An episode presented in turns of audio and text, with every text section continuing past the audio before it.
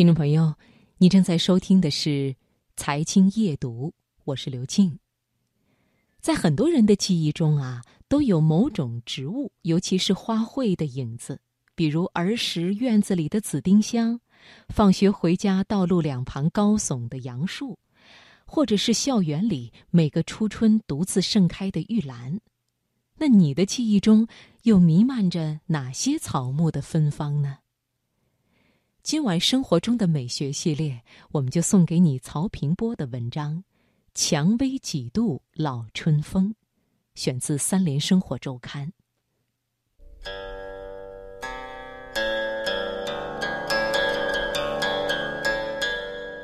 一张琴，一轴画。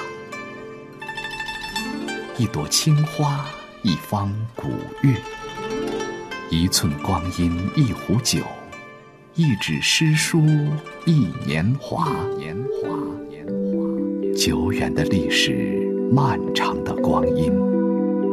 寂静之时，放慢生活脚步，享受生活美学。财经夜读，倾情奉献生活中的美学。共享一段诗情画意的典雅的人生。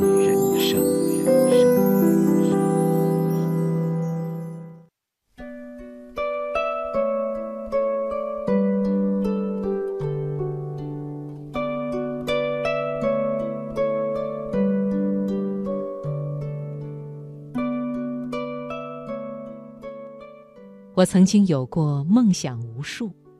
但最执着的那个，还是拥有一个属于自己的花园，不是外婆的，也不是母亲的，而是我的花园。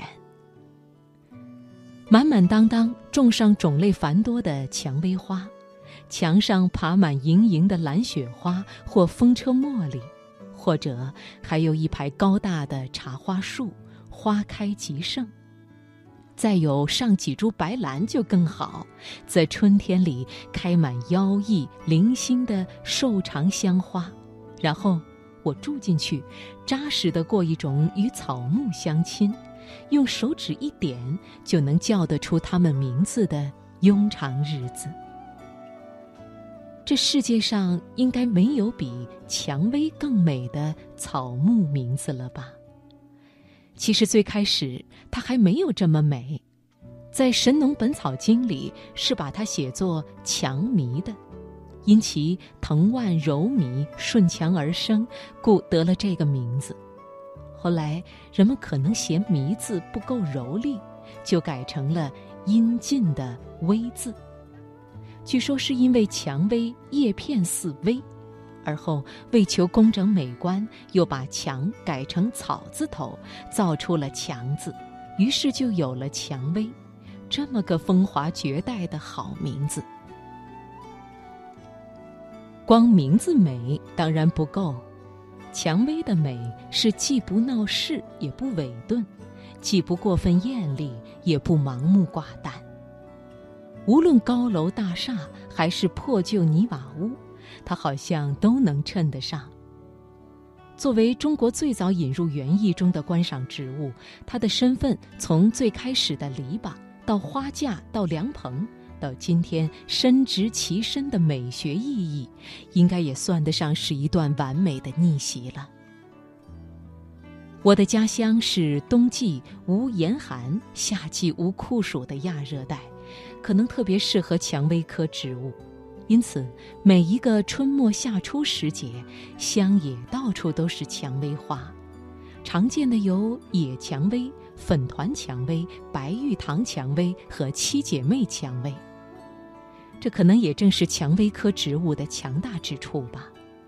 这个科里几乎没有弱者。花有玫瑰、月季、梅花、石楠；水果有苹果、梨、桃、木瓜。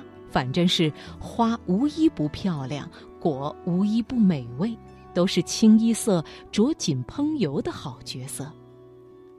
该科最负盛名的花——玫瑰，还是蔷薇属的七个品种：月季花、菊花蔷薇、野蔷薇、麝香蔷薇、法国蔷薇、异味蔷薇和光叶蔷薇反复杂交而成的。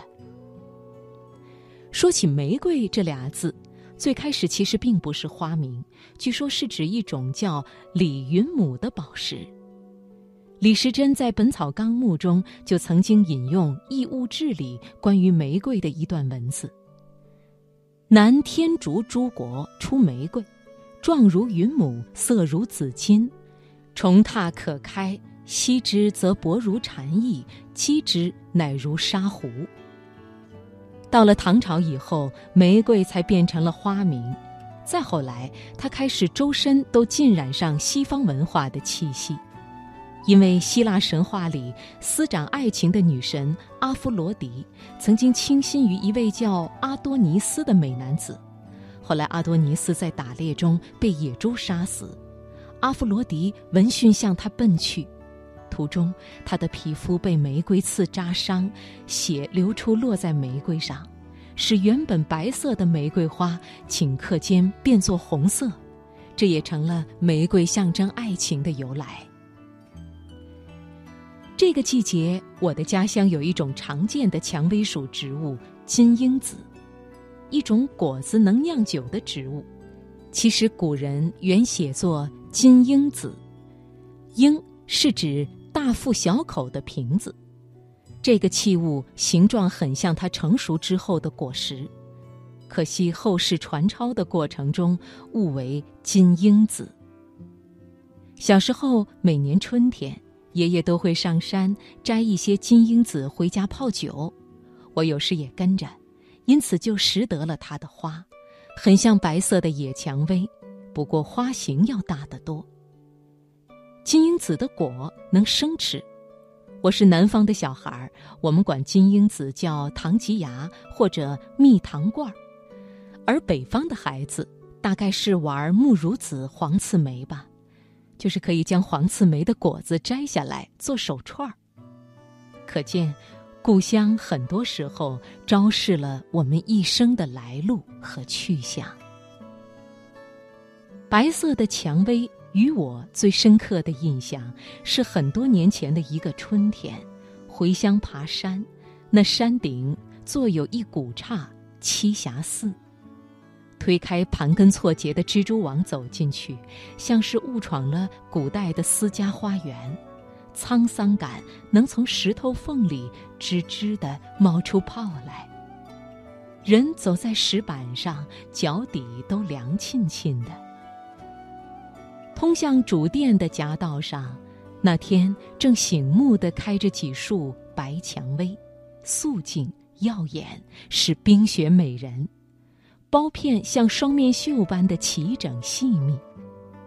虽然我后来才知道，那就是传说中的白玉堂蔷薇，但当时只觉得无力，自己的认知系统里竟然找不到一套合适的语词去形容那种心疼和悸动。但令人无力的远不止捉襟见肘的语言，还有回不去的旧日时光。那个水田连绵、蔷薇疯长的少女时代，我曾在花树下温过书、打过盹儿、做过绮丽的梦。蔷薇花从不会整朵整朵砸在身上，而是一瓣一瓣的凋谢，仿佛还有留恋，并不够决绝。那是永远留恋。却永无抵达的黄金时代。